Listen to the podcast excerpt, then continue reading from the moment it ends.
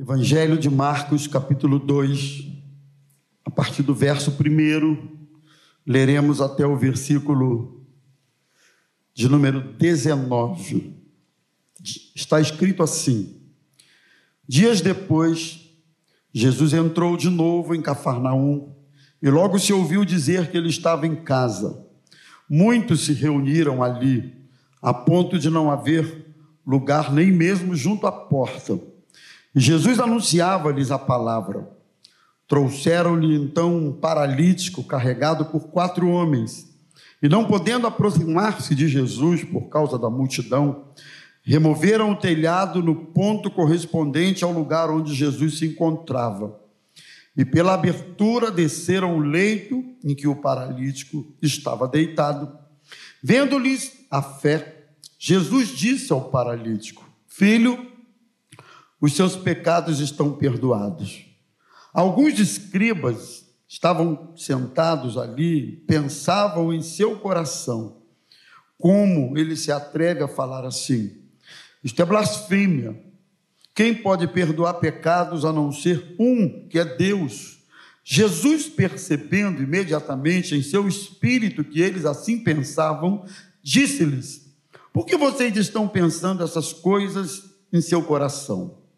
O que é mais fácil, dizer ao paralítico: os seus pecados estão perdoados, ou dizer: levante-se, tome o seu leito e ande. Mas isso é para que vocês saibam que o Filho do Homem tem autoridade sobre a terra para perdoar pecados. E disse ao paralítico: Eu digo a você, levante-se, pegue o seu leito e vá para sua casa. Ele se levantou e, no mesmo instante, pegando o leito, retirou-se à vista de todos, a ponto de todos se admirarem e darem glória a Deus, dizendo: jamais vimos tal coisa. Verso 13: De novo, Jesus foi para junto do mar e toda a multidão vinha ao encontro dele e ele os ensinava. Quando iam passando, quando ia passando, viu Levi, filho de Alfeu, sentado na coletoria e lhe disse: Siga-me. E ele se levantou e o seguiu. Achando-se Jesus à mesa na casa de Levi, estavam junto com ele e com os seus discípulos muitos publicanos e pecadores, porque estes eram muitos e também os seguiam.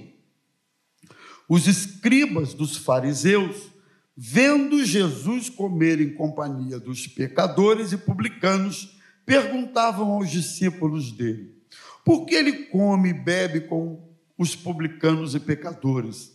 Tendo ouvido isto, Jesus respondeu: Os sãos não precisam de médico, e sim os doentes. Eu não vim chamar os justos, e sim pecadores. Verso 18: Ora, os discípulos de João e os fariseus estavam jejuando. Algumas pessoas foram perguntar a Jesus: por que os discípulos de João e os discípulos dos fariseus jejuam, mas os seus discípulos não jejuam. Jesus respondeu: Como podem os convidados para o casamento jejuar enquanto o noivo está com eles? Durante o tempo em que o noivo estiver presente, não podem jejuar. No entanto, virão dias em que o noivo não lhe será, dias em que o noivo lhe será tirado, e então naquele dia eles vão jejuar. Só até aí, gente. Versículo 20. Senhor, fala conosco agora que vamos refletir em torno da tua palavra. Permita que ela seja instrumento de correção para nós.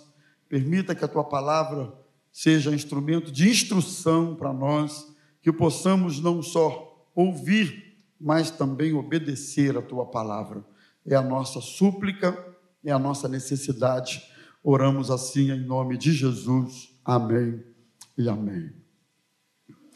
Irmãos, a mensagem de Jesus nunca foi uma mensagem voltada para o politicamente correto.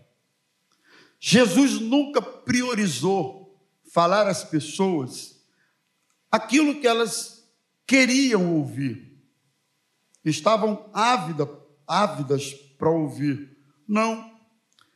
Muito pelo contrário, a, a fala, a mensagem, o discurso de Jesus sempre foi um discurso que confrontava as pessoas. Razão pela qual muitas, quando ouviam Jesus proferindo os seus ensinamentos, se alegravam, apesar de confrontadas, criam, abraçavam e se convertiam à mensagem do Evangelho. Mas havia sempre um grupo que, quando ouvia a mensagem de Jesus, saía de largo. Alguns até ah, não, não podiam contrariar essa mensagem, mas não queriam para si essa mensagem. Saíam de largo, se distanciavam, porque a proposta do reino, eu venho falando isso aqui algumas vezes, nunca foi e não é uma proposta que adocica os nossos lábios, não é uma proposta que nos inclinamos a seguir de maneira natural. Se não houver uma ação do Espírito Santo, da palavra de Deus, um quebrantamento de coração, uma disposição que vem de Deus, mas que aí também pode partir do homem. Se esse conjunto de fatores não atuarem quando ouvimos a palavra, e ó, detalhe, não é só uma palavra dita para alguém que está ouvindo a primeira vez ou para alguém que está precisando se converter a Jesus. Não. Até mesmo uma palavra dita para alguém que conhece, que é crente. Uma palavra que eu estou dizendo aqui para pessoas já convertidas. Se não houver uma ação do Espírito Santo, se não houver um coração quebrantado e uma disposição para obedecer essa palavra, muitos, até mesmo entre aqueles que creem, podem eventualmente bloquear o coração, fechar o coração e dizer: tá bom, eu não posso contrariar o que o pastor está dizendo, porque está na Bíblia mas eu não quero isso para a minha vida. Não é? Então, a atuação da palavra de Deus, do Espírito Santo, na vida das pessoas que ouviam Jesus, produzia esses efeitos nas pessoas, né? Produzia esses esses resultados, esses efeitos. Então, de início, nós entendemos uma coisa: pelo fato de Jesus não se importar com o politicamente correto, mas sim com a mensagem do reino, de início nós entendemos uma coisa: sempre que tivermos posicionamentos definidos em torno das Escrituras e do que as Escrituras nos ensinam, nós não vamos agradar todo mundo. Uma das coisas mais ah, inúteis e equivocadas que às vezes queremos fazer com o pretexto de vamos ganhar alguns para Jesus assim, é a gente querer agradar o tempo todo. E por conta disso, às vezes, nós negociamos o que é inegociável. Então, entenda uma coisa de início aqui, introdutoriamente, nessa palavra.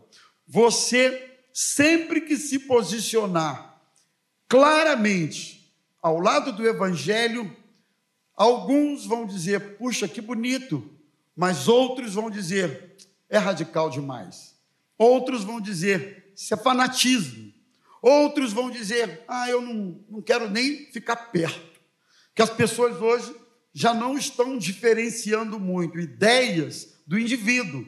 No momento que uma ideia não serve, que ele não concorda, ele repele o indivíduo afasta o indivíduo. E eu tenho falado isso aqui algumas vezes. Nós precisamos ter cuidado com isso.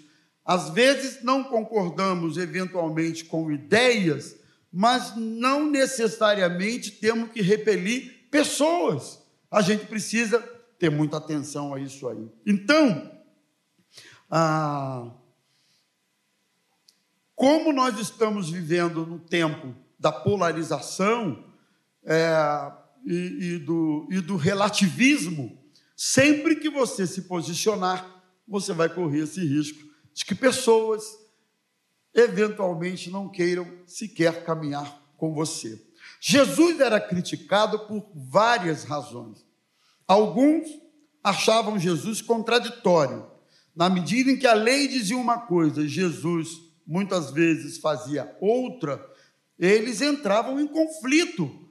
A lei, por exemplo, dizia que no sábado não era lícito fazer nada. E, no entanto, Jesus curou no sábado. Jesus permitiu que espigas fossem colhidas no sábado. E alguns diziam, mas não é lícito trabalhar no sábado. Ele dizia, mas eu sou o Senhor do sábado. O sábado não é maior do que eu. Eu sou maior do que o sábado. Isso na cabeça dos escribas dos fariseus, dos religiosos, dava um nó. Eles, por causa disso, achavam Jesus contraditório. Jesus era criticado, em segundo lugar, por causa de alguns costumes considerados e repetidos e praticados pelos judeus, e que Jesus quebrava esses protocolos.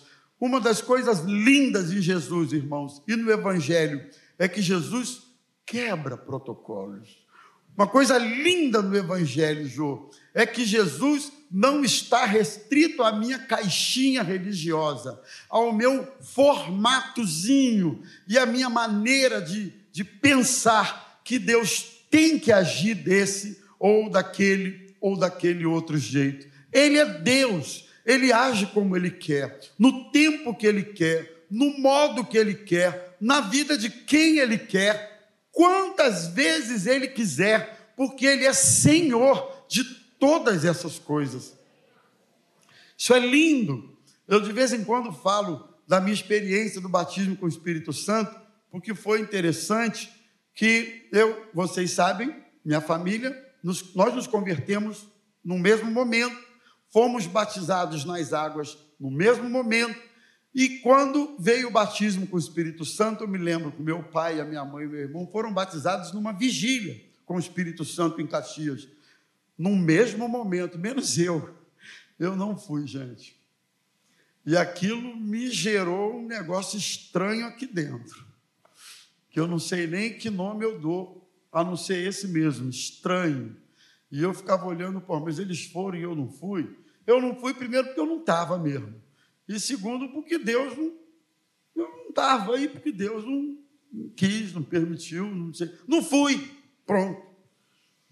E aí eu, a partir dali, comecei a buscar o batismo com o Espírito Santo. Até que um dia eu vi um rapaz que se chamava Genesi. O Senhor hoje tem na glória. Um moço de 19, 20 anos, 21, mais ou menos, se converteu a Jesus no domingo. Domingo de noite, aceitou a Cristo, e aquele moço cheirava álcool à distância, luz. E além de do álcool, ele chegou drogado na igreja visivelmente drogado. Nessas condições, ele aceitou Jesus num domingo à noite. Eu lembro, pastor, pastor orando por ele e tal. E no final do culto, o pastor disse: terça-feira tem um culto de oração aqui.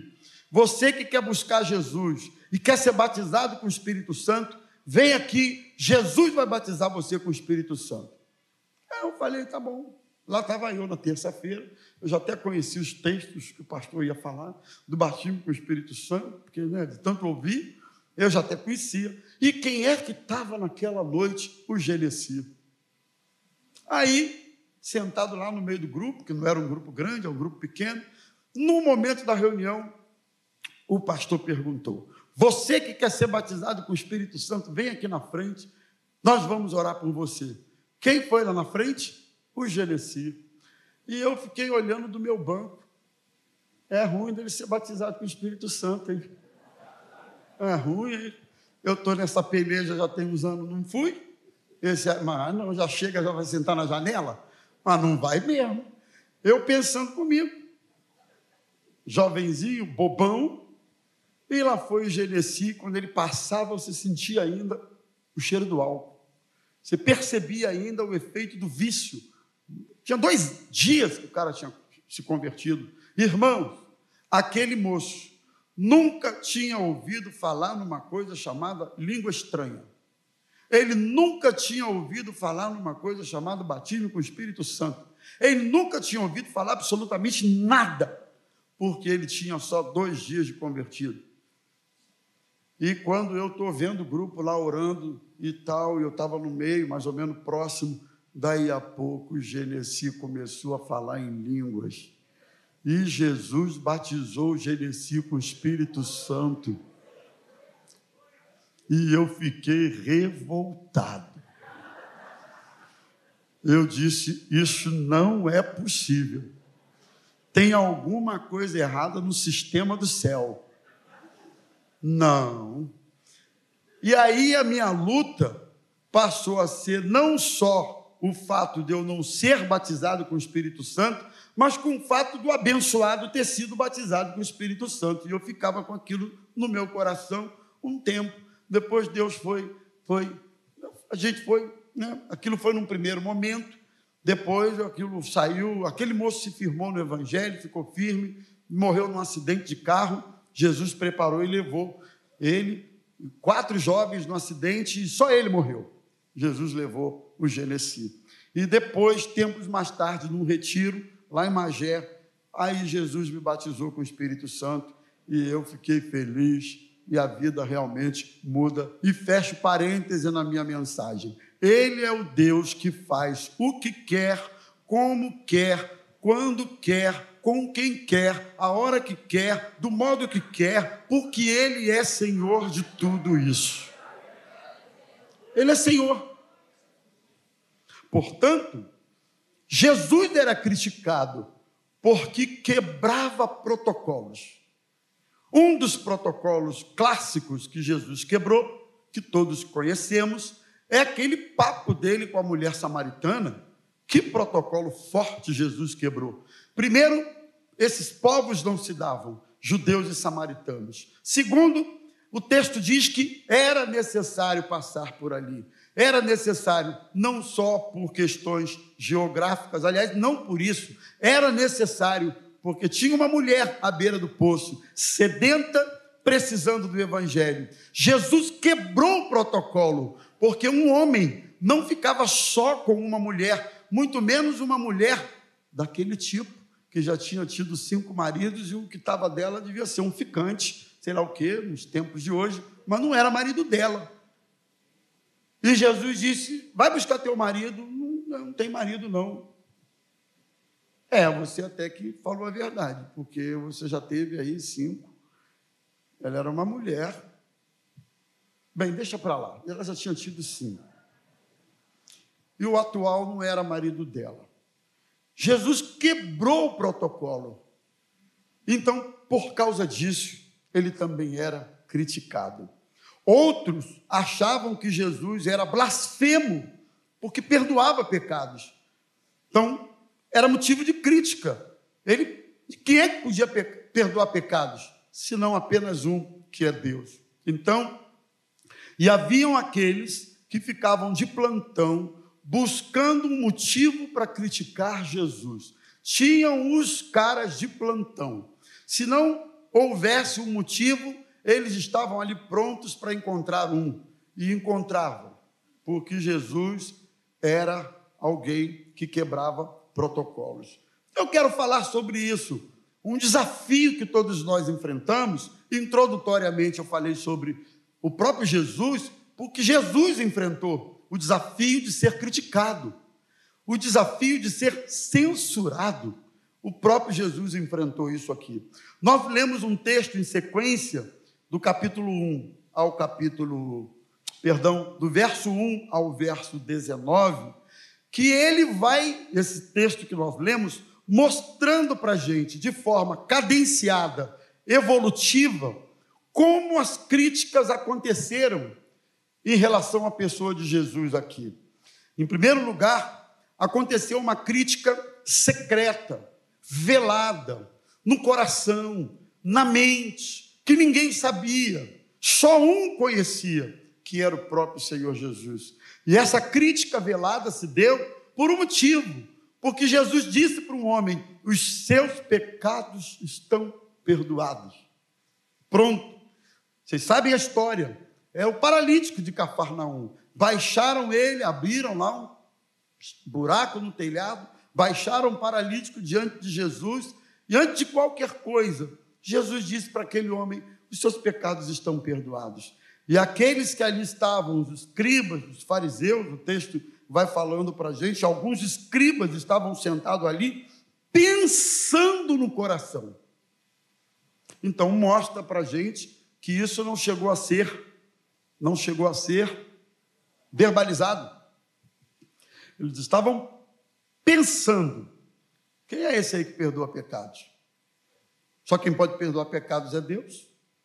E Jesus conhecia os pensamentos daqueles homens. Olha aqui, cuidado com esse tipo de bloqueio que eventualmente você desenvolva, você crie e você alimente no seu coração em relação a alguém ou alguma coisa que Deus esteja fazendo e que você está por fora do que Deus está fazendo. Você está por fora de como Ele está fazendo e de por que Ele está fazendo. Você está por fora. Mas você alimenta a crítica secreta, a crítica íntima, a crítica não verbalizada, mas já uma crítica que interfere na nossa vida e interfere no agir de Deus na nossa vida também. Porque muitas vezes essas críticas, ainda que não verbalizadas, nos levam a bloquear pessoas, não é? Tirar conclusões a respeito de pessoas. Essas críticas, ainda que não verbalizadas, nos levam a tomar decisões.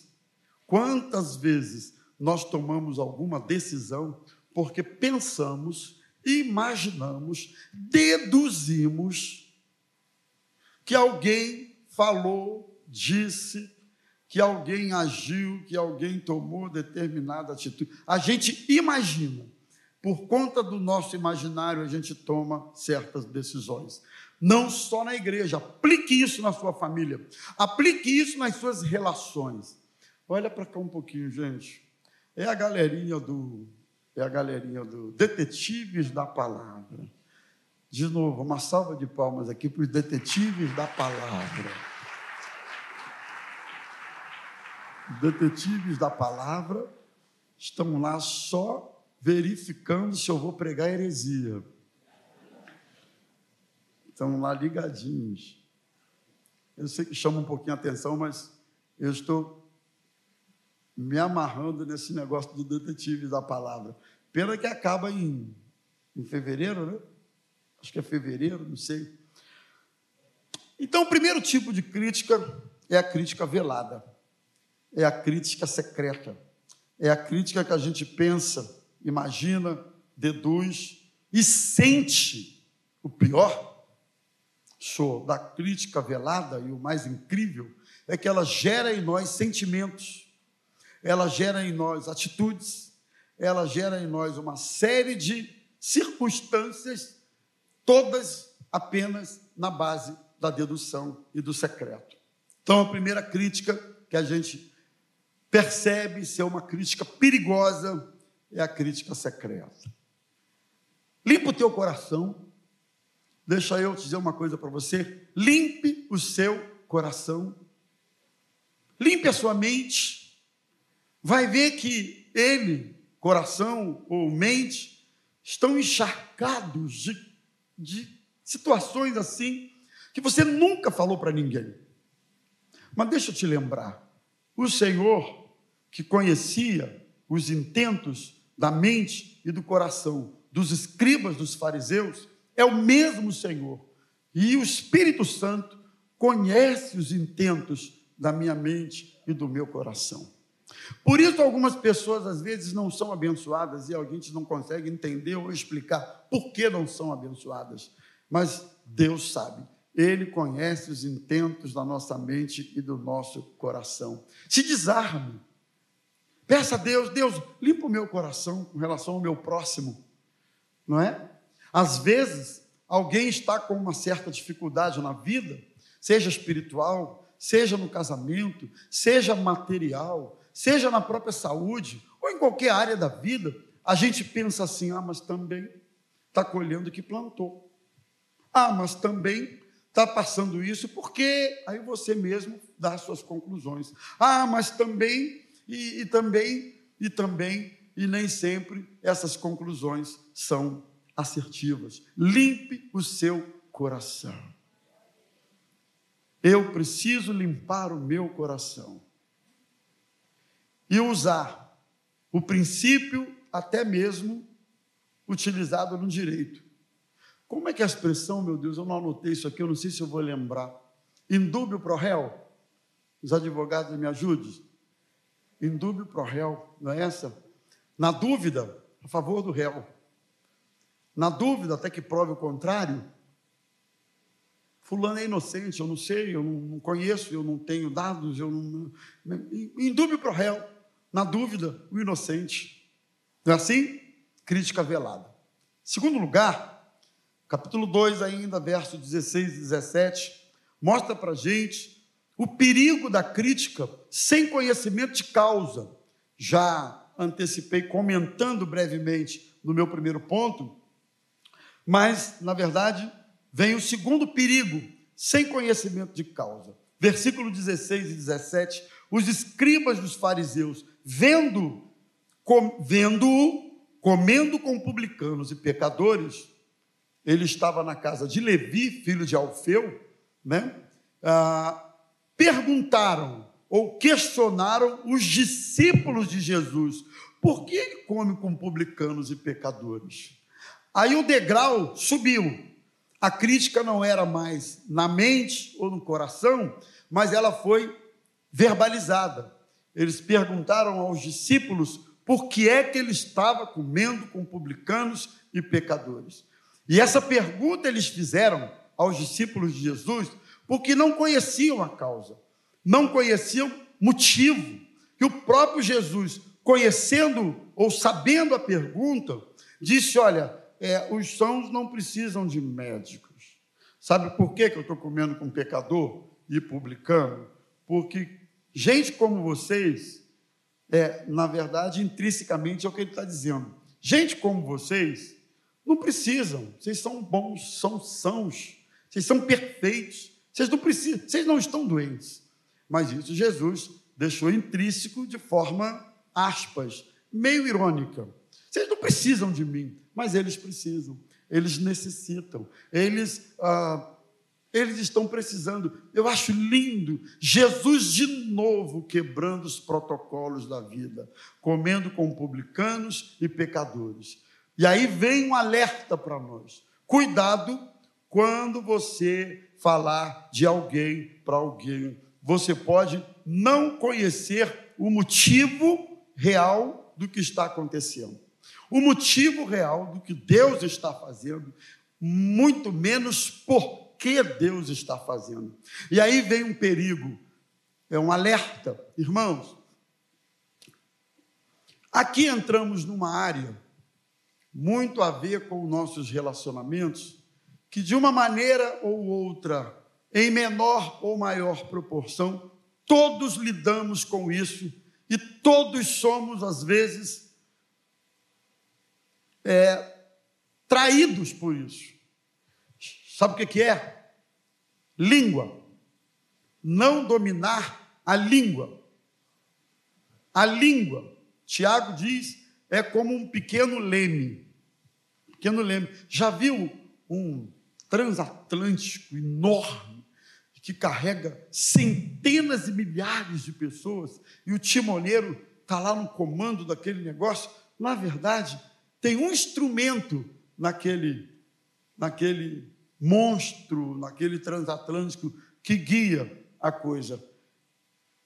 É o leme, para onde ele dá direção, o leme se movimenta e dá direção. Assim é a língua. A língua é, é esse pequeno leme. Quem domina a língua chega a ser varão perfeito. Tem algum varão perfeito aqui? Ou varoa perfeita? Levante a mão ou cale-se para sempre. Todos se calaram, então não tem varão nem varoa perfeita. Se não tem varão e nem varoa perfeita, portanto, todos lutamos contra ou em relação ao domínio da nossa língua.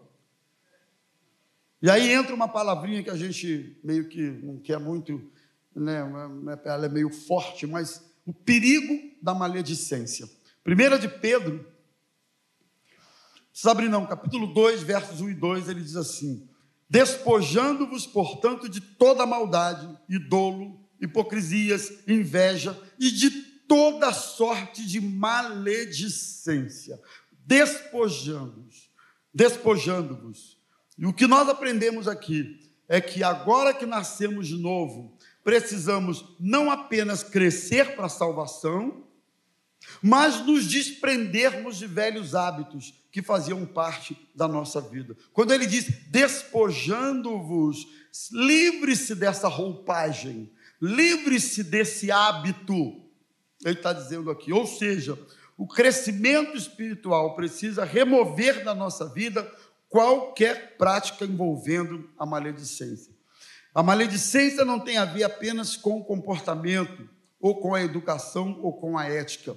Olha que coisa interessante eu descubro. A maledicência tem a ver com o caráter de uma pessoa, não é? Então, a prática da maledicência é passível também de condenação eterna. Olha que forte isso aqui. Não sabeis que os injustos não herdarão o reino de Deus? Não vos enganeis nem os devassos, nem os idólatras, nem os adúlteros, nem os efeminados, nem os sodomitas, ladrões, avarentos, bêbados, nem os maldizentes, nem os roubadores herdarão o reino de Deus. Rapaz, maldizente está no mesmo nível, pelo menos no mesmo pacote de, de bêbado, de adúltero, de coisa desse tipo. O maldizente está na mesma categoria. Números capítulo 12, Miriam e Arão falaram contra Moisés, dizendo: Porventura tem falado o Senhor apenas com Moisés, não tem falado também conosco. Eles comentaram lá: Deus não fala só com Moisés, fala com a gente também. E o Senhor desceu na coluna de nuvem, na porta da, da tenda, e falou os dois: Se tem profeta aqui, eu falo através de sonhos e visões, mas com Moisés eu falo face a face. E o texto diz que Miriam ficou leprosa. Cuidado com o que você anda falando de pessoas de Deus. Jesus, ouvindo, responde o motivo daquele momento com os pecadores, só para endossar. Os sãos não precisam de médicos, mas sim os doentes. Eu vim, não vim para chamar justos, e sim pecadores. Terceiro tipo de crítica que nós vamos aprender aqui no texto é a crítica em nome da espiritualidade. Versículo 18: Os discípulos de João e os fariseus estavam jejuando. Algumas pessoas foram perguntar a Jesus por que é que os discípulos de João jejuam e os seus não jejuam. Você está pensando que eles perguntaram isso para Jesus porque queriam aprender? porque queriam jejuar. Olha a crítica em nome da espiritualidade. E eu vou dizer, irmãos, talvez seja uma das piores. É o comentário travestido de uma santidade que não existe, de uma espiritu espiritualidade que é fake news. Porque quem busca santidade, quem realmente é alguém espiritual, conhece suas misérias, suas mazelas, suas dificuldades, suas lutas, e é muito econômico em criticar as outras pessoas porque estão fazendo alguma coisa, é muito econômico. Então eles não queriam aprender acerca do jejum, não estavam interessados em nada disso, eles estavam apenas interessados em criticar os discípulos de Jesus que não jejuavam Jesus disse: enquanto o noivo está na festa, para que jejuar? Mas vai estar um dia que o noivo vai embora e eles vão jejuar. Era uma resposta de confronto aquele tipo de postura espiritual, que na verdade não condizia com a realidade deles. Agora, irmãos, aqui entra um outro desafio para nós. E quando nós somos os criticados? Ih, rapaz. Porque eu estou trabalhando aqui em função da nossa postura como críticos.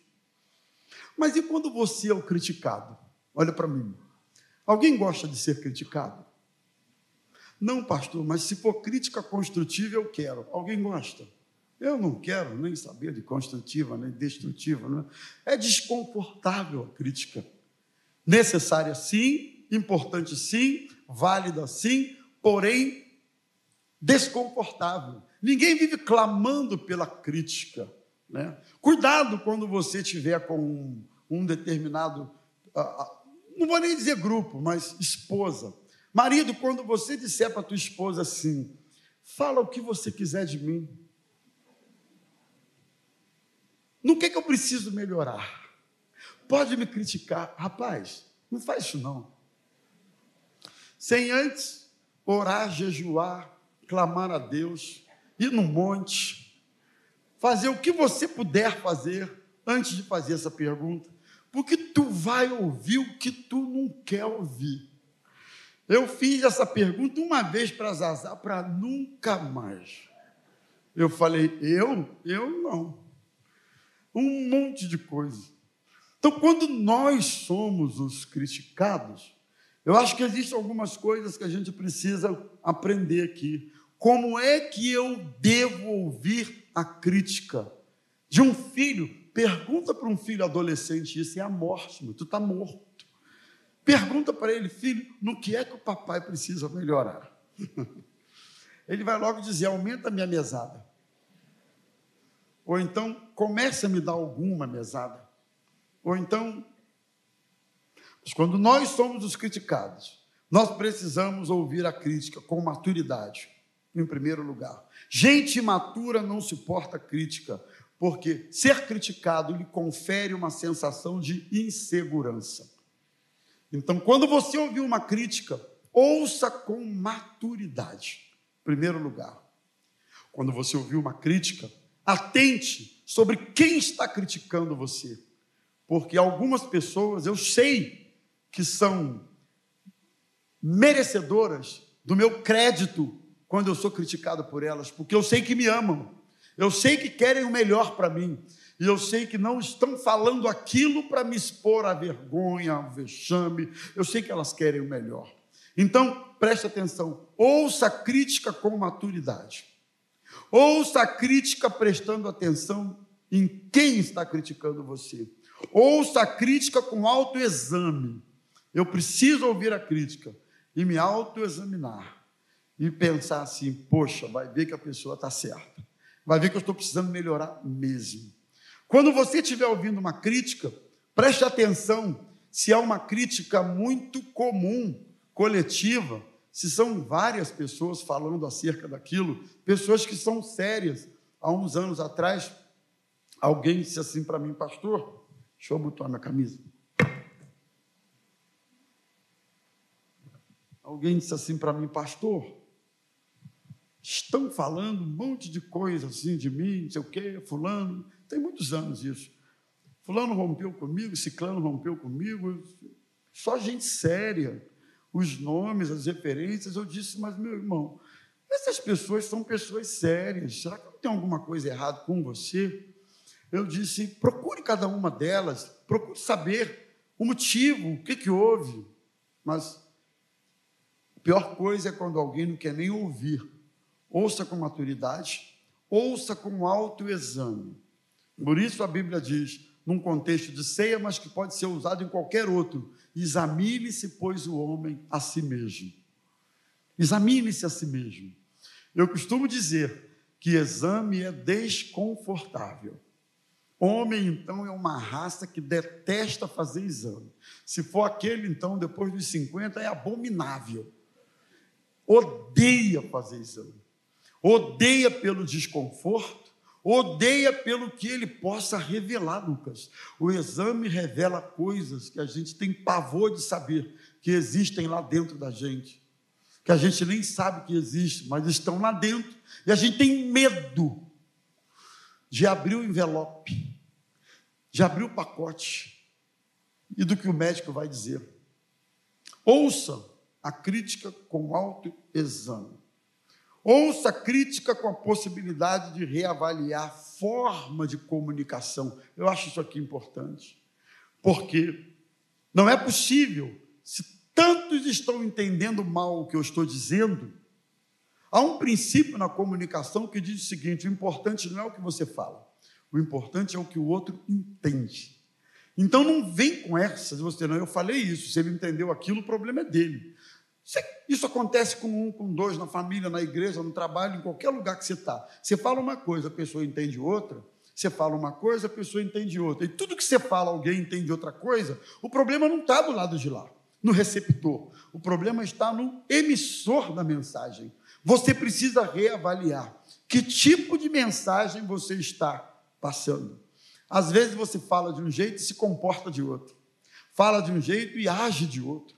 Fala de um jeito e pratica outra coisa. Não há não há convergência entre essas duas coisas. Então, reavalie a forma de criticar ou de, ou de, ou de se comunicar. Não negocie seus valores por causa das críticas. Nem sempre elas podem ser consideradas e gerar certas mudanças, como nós vimos no próprio Jesus. Na crítica, é importante separar ideias, comportamentos do ser humano.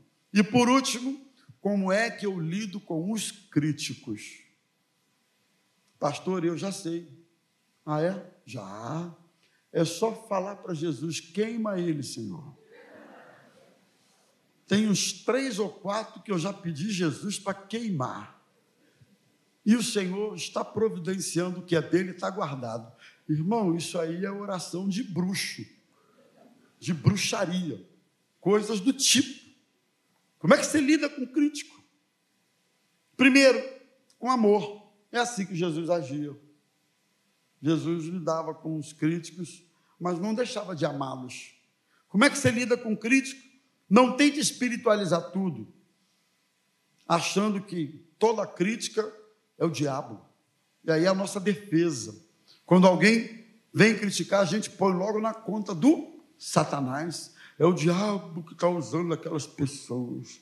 Eu me lembro de às vezes ter conversado com alguns, irmão, mas isso assim, assim, olha, não, pastor, aquilo ali é o Satanás. Que Satanás o quê? É você mesmo, que é ruim de jogo, que é ruim de onda, que é ruim de avaliar, que é ruim de reconhecer, que é ruim de admitir, que é ruim de mudar. Tem gente que não muda, irmão, não muda. Eu estou chegando à conclusão, eu tenho uma heresia particular. Dá licença. Eu, como eu tenho os detetives de plantão aí, então eu estou tranquilo. A heresia particular, Claudinha, é a seguinte: tem gente que não muda. Não muda. Está na igreja há 300 anos, não muda. Você não percebe nenhum tipo de evolução, crescimento, maturidade, aperfeiçoamento, melhora, nada na vida do indivíduo, ele não muda. É o mesmo menino, por isso que Paulo diz para a igreja da Corinto: eu gostaria muito de me referir a vocês, de falar a vocês como gente madura, adulta, mas vocês não são, vocês são meninos. A única coisa que vocês suportam como alimento é leite, porque vocês são meninos. Tem gente que é assim, e não é só na espiritualidade. Tem marido que é eterno menino. O bicho tem sessenta e tantos anos e quer dar uma de menino. Irmãos, eu tenho dó de esposas que carregam maridos meninos nas costas. Maridos que não crescem, não evoluem. Tem esposas que são meninas. E eu tenho dó de maridos que carregam mulheres que não amadurecem. Tem adolescente, tem filho que continua menino. 40 anos na casa da mamãe.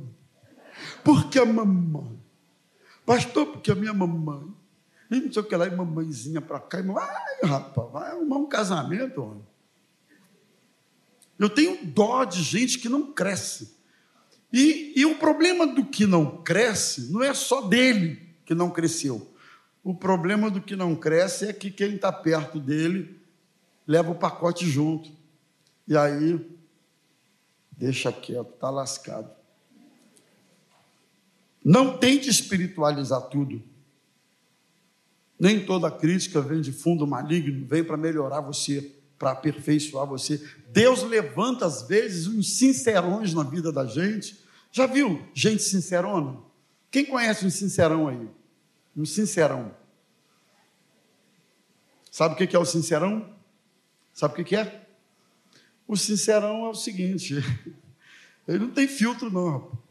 O sincerão não quer saber quem é você. O sincerão não quer saber se tu é pastor, se tu é reverendo. O sincerão não quer saber se tu acabou de pregar. Eu lembro de uma sincerona, uma vez eu acabei de pregar, eu desci, ela estava assim, na minha frente, ela deu um tapa na minha barriga tu tá gordo, hein, meu filho? Tá precisando emagrecer, hein? Eu falei, tu me respeita, garota. Tu tá gordo, hein, meu filho? Falando para o pastor. E pior que a sincerona estava certa. Então, de vez em quando, Deus levanta uns sincerões na vida da gente. E a gente, às vezes, quando a gente vê o sincerão aqui, irmão, a gente já sai para o outro corredor, porque sabe que vem chumbo grosso para o nosso lado. Que o sincerão topou contigo, ele fala o que ele está vendo, e o pior, o que todo mundo está querendo falar, mas não tem coragem. O sincerão fala. Então, que bom que Deus levanta gente assim. Lembre-se, a crítica precisa gerar amadurecimento quanto à forma de fazer as coisas e a forma de nos relacionarmos com as pessoas.